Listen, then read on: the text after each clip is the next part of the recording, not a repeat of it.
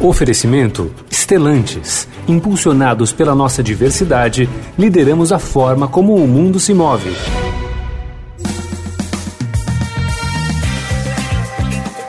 Olá, eu sou o Tião Oliveira, editor do Jornal do Carro do Estadão, e este é o podcast do Summit Indústria Automotiva 2022, que promoveu debates sobre temas de vital importância para o setor, como seu desenvolvimento no Brasil e os caminhos a serem seguidos daqui para frente. Nesse programa, vamos falar sobre os desafios e as soluções dos setores de logística e entregas. Veículos mais eficientes, aplicativos que rastreiam encomendas em tempo real e serviços inteligentes são algumas das apostas de um dos setores que mais crescem no mundo. Nossos convidados são Ruber Mastelari, CEO da Lotus Group para a América Latina, Joyce Bessa, Head de Gestão Estratégica, Finanças e Pessoas da Transjordano, Márcio Toscano, Diretor Comercial e de Marketing da Autotrack e Perluigi Astorino, Vice-Presidente de Manufatura da Estelantes para a América do Sul.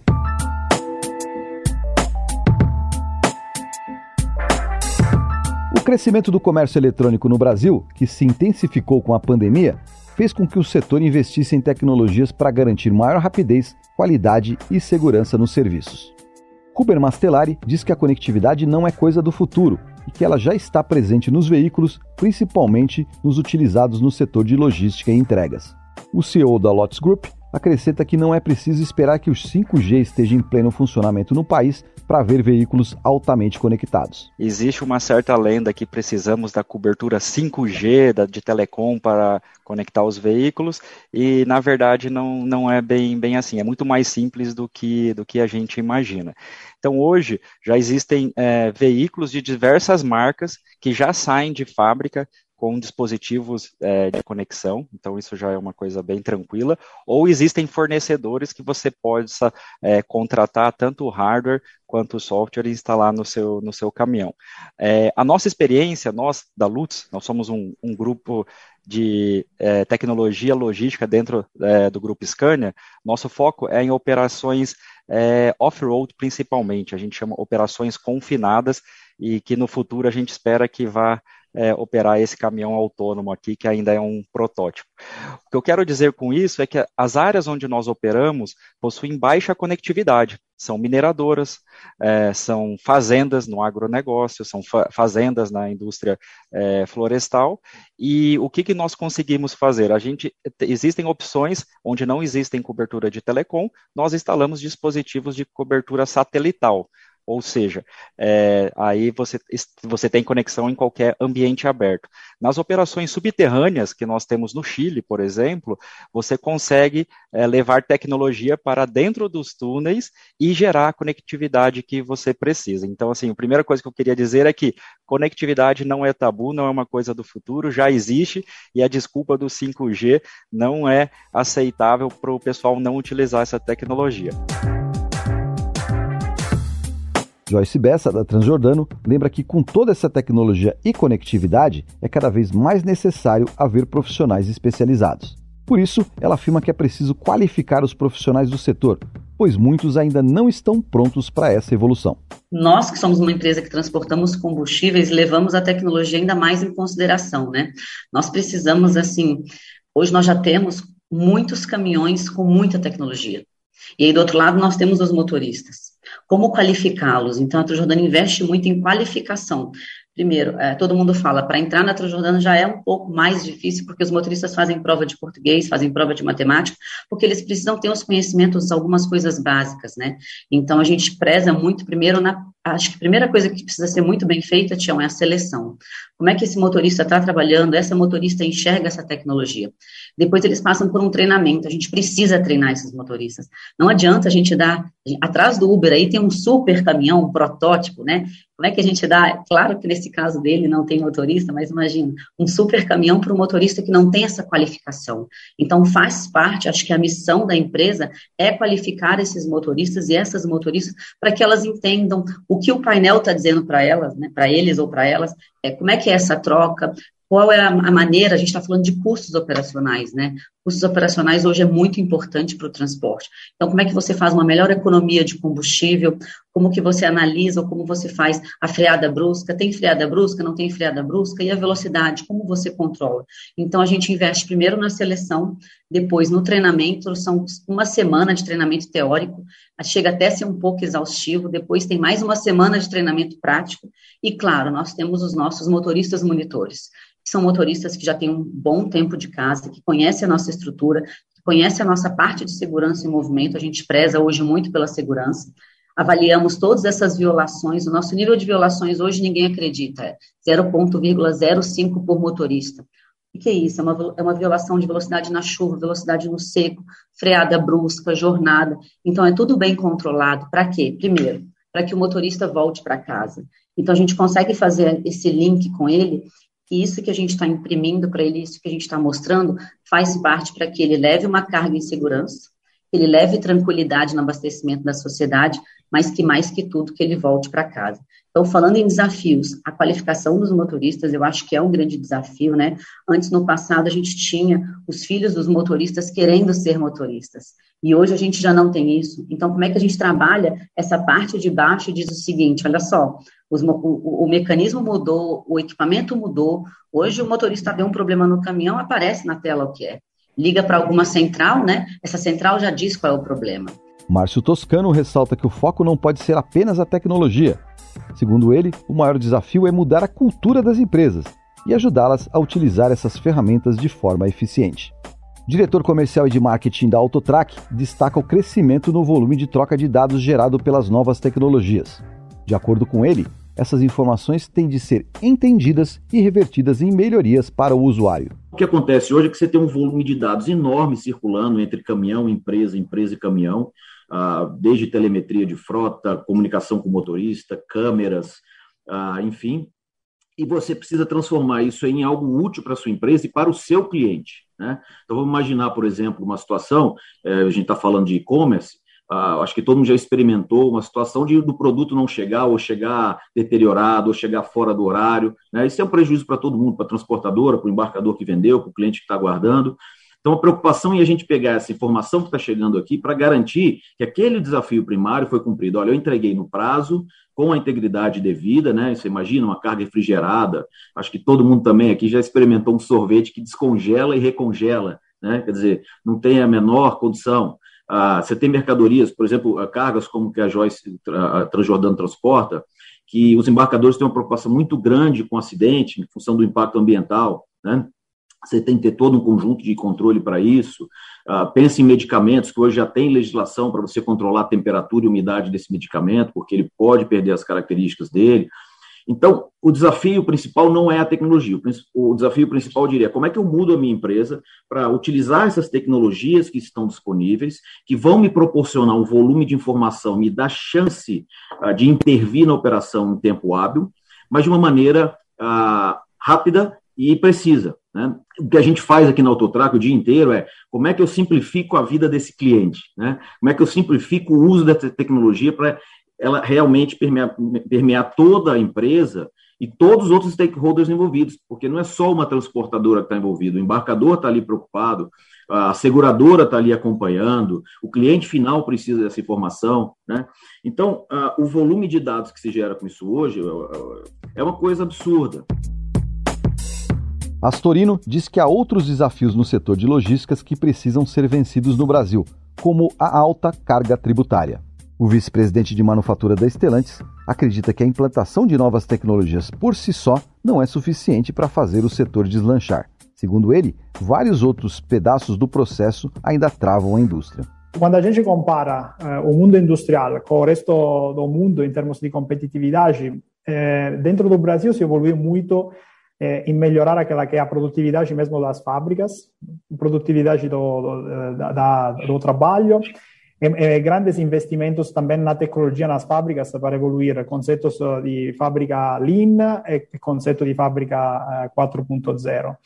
Mas não adianta ter bilhões de reais investidos em uma fábrica, eh, 5 mil funcionários eh, esperando um componente, o, o desafio logístico de uma fábrica automotiva é montar eh, sobre cada carro 5.000 componentes eh, diferentes. E, e, claramente o desafio grande é como eh, fazer acontecer o transporte desses componentes no momento certo. Porque claramente, de um outro lado, a logística em si tem o custo operacional, de um lado, tem o risco de não abastecer depois o cliente final, e tem também um grande impacto sobre o capital de giro, porque claramente o, o, tempo di trasporto, maggior o lead time, maior o stocco di sicurezza, isso impacta sopra performance, seja in vista do cliente, seja in vista do, dos acionistas. Então, acredito que estamos tratando o, o, o foco, eh, porque a, a, nós achamos ainda mais importante, porque é uma das, das áreas onde se pode intervir eh, principalmente da, do lado do, dos atores de logística com mais eh, rapidez, porque depende muito de eh, também de eh, melhoras no termos de produtividade e de performance. Joyce Bessa afirma que a implantação de novas tecnologias pode servir para ampliar o número de mulheres no mercado de transportes no Brasil. A rede da Transjordano informa que o setor de logística e transportes vem promovendo várias ações para atrair cada vez mais mulheres. A última pesquisa que tem, da, que tem da CNT, que é o perfil dos caminhoneiros, é de 2019, mas é a última que a gente tem. É 0,5% de mulheres motoristas. Então, a gente está dizendo que se você sentar na beira da rodovia, você vai ter que esperar 99 caminhões passar para você ter um, né, digamos aí, para ter uma mulher dirigindo. Então, é uma disparidade muito grande. A Transjordano trabalha com isso já faz muito tempo, mas mesmo assim não é fácil, tá? Hoje a gente tem por volta de 10% da nossa, das nossas motoristas mulheres, ainda é um número muito pequeno, mas ainda é muito maior do que a pesquisa. E a gente tem feito alguns movimentos, né, Tião? Porque tem muitas mulheres que querem trabalhar e que muitas vezes não tinham essa abertura, né? E do outro lado, a gente também tem que as mulheres também precisam ter uma rede de apoio, né, para que ela consiga vencer tudo isso. E a gente começou um trabalho junto com a Fabet e conseguimos agora vagas gratuitas, até fazer uma propaganda aqui, se você permite, que é uma coisa que a gente precisa divulgar, tá? Nós temos 72 vagas na Fabet, com o SEST e Senat, são vagas 100% gratuitas para as mulheres. Essas mulheres não precisam ter experiência. Qual é a ideia? Exatamente essa, Tião, que a gente consiga pegar mulheres sem experiências, mas que têm um sonho, têm uma vontade, e que têm uma coragem, que têm uma garra. Eu fui na primeira turma dessas mulheres que aconteceu no início desse mês. Foi lindo ver 12 mulheres é, que vieram assim com muita garra, com muita coragem. Uma veio da limpeza, a outra trabalhou no Japão, uma já trabalhou com trator e elas tinham um sonho, elas têm um sonho umas com categoria D, outras com categoria E. E nós vamos formar essas mulheres em conjunto com a FABEX a Senat e disponibilizar para as empresas. E ela tem um degrau, né? Então, primeiro ela começa, em, eu sempre falo, elas começam em empresas que trabalham no e-commerce, que tem van, vão criando ali experiência, vão galgando, vão criando uma trilha de sucesso para depois chegar aí em empresas como a nossa, que tem bastante nove eixos, né? Tem muitos motoristas e muitas motoristas que têm esse sonho. Então, assim, é uma preocupação não só em SD, mas lembra que na primeira resposta eu falei do nosso problema de falta de motoristas, se a gente coloca mais uma categoria para que a gente consiga buscar, né? Então, hoje as mulheres podem estar onde elas quiserem. De acordo com Toscano, o serviço de rastreamento de cargas é um dos que mais evoluiu nos últimos anos.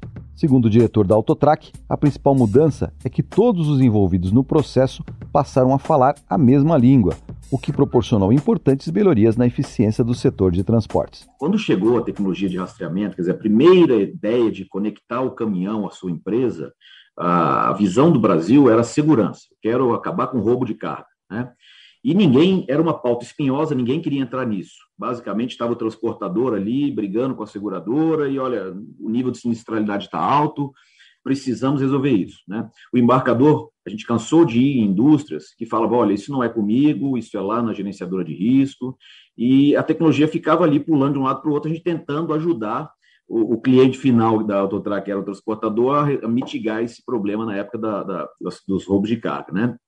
Só que a coisa foi evoluindo, evoluindo. Você começou a ter aplicações diretas na logística, na produtividade, na forma de controle da condução, né, com a telemetria, no controle de jornada. E o que, que eu acho que foi a, a, a, a, mudança principal que proporciona coisas como essa que você falou? Olha, eu comprar um produto e receber quatro horas depois. é que todo mundo veio para a mesa. Né? Então o embarcador começou a pensar: poxa, peraí, as informações que essa transportadora tem são úteis para o meu negócio. Eu posso me tornar uma empresa que vende e entrega mais rápido. É, a seguradora foi lá e olhou: poxa, eu estou falando de roubo de carga, mas eu estou pagando mais sinistro por acidente do que por roubo de carga. Eu preciso de trabalhar nessa questão do acidente. E o acidente está muito, ah, ah, vamos dizer assim, associado à forma como o motorista conduz o veículo, também à manutenção do próprio veículo e das vias. Né? Aí a seguradora veio para a mesa. A empresa de tecnologia, por sua vez, falou: Poxa, então em vez de eu fazer um produto agora para atender só o meu transportador, que é o grande cliente, eu vou ver o que, que esse embarcador precisa ter de informação. Hoje, as grandes indústrias todas estão trabalhando com o conceito de torre de controle. Então, ela tem lá centenas de transportadoras carregando cargas o dia inteiro, são milhares de embarques por dia, uh, e eles acompanhando a performance, olhando de A a Z. Quer dizer, eu quero saber se entregou no horário, eu quero saber a integridade da carga. Para quê? Para saber, eu vou entregar o meu produto final para o meu cliente final uh, na qualidade que eu vendi, no prazo que eu propus, né? A transportadora, por sua vez, também é, tem um compromisso enorme com isso, porque se ela é, falhar na sua operação, ela prejudica os dois lados, quem vendeu e quem comprou. No entanto, a falta de componentes eletrônicos, que vem se agravando, impacta a evolução tecnológica da indústria automotiva. Astorino lembra que isso vem prejudicando fortemente a produção de veículos. O vice-presidente de manufatura da Stellantis ressalta que todos esses entraves acabam impactando de forma negativa o preço do produto para o consumidor. Existe um desbalanceamento no setor automotivo de oferta e demanda, mas existe também eh, várias crises logísticas, principalmente sobre eh, componentes eh, importados, como acontece com a eletrônica, porque viajan básicamente con eh, aéreos o con uh, navíos, donde en, en, ambos los modais tenemos uh, continuas, vamos a decir, interrupciones de flujo logístico por crisi, falta di navío, falta di, eh, di, di containers. Eh, claramente eh, todo el sistema está en una, en, una, crisi continua. Junto con eso, claramente si generó una, un momento inflacionario muy alto sobre combustible, é, tudo isso é, gera ainda mais, mais tensão sobre os fluxos logísticos. Então, do lado, existe um, um trabalho muito forte de, como, como foi mencionado anteriormente, de criar torre de controle que permite de ter um traqueamento das cargas contínuo. A tecnologia ajuda, a conectividade ajuda, e isso permite de continuar a operar as plantas eh, na forma di come deveria ser, ¿no? acompanhando o conceito de manufatura lean. Eh, nos, nos anos, eh, todas as, as fábricas tentaram de trabalhar muito fortemente em ter um processo eh, com um planejamento muito eh, rigoroso, manter un mínimo nível di, di stock e chiaramente tutto questo per, eh, necessita di una logistica perfetta che è esattamente quello che non acontece in questo momento, sia per via di problema di logistica e sia per via di problema di, eh, di produzione dos fornecedores in altri eh, lugares del mondo. Então, existe un accompagnamento diario, eh, a, a, tecnologia nos últimos anos eh, acelerou muito para suportar as torres de controle. E do, do outro lado, eh, existe também eh, muchos, vamos a decir, eh, investimentos en eh, mudar también los sistemas, sistemas productivos y sistemas de abastecimiento de las pesas, claramente con mayor localización de, de componentes en el Brasil, en fornecedores locales, eso para permitir de reducir claramente el riesgo. Y de otro lado, garantir también una mayor flexibilidad dentro, dentro de la fábrica para permitir di produrre claramente con, eh, eh, absorvendo os varios, as várias crises que acontecem na, na cadeia de fornecimento. Seja como for, as previsões da própria indústria brasileira mostram que a falta de chips deve continuar ao longo do ano de 2022. E tem muito mais! Confira todos os podcasts do Summit Indústria Automotiva 2022 nos principais tocadores de podcasts e plataformas de streaming.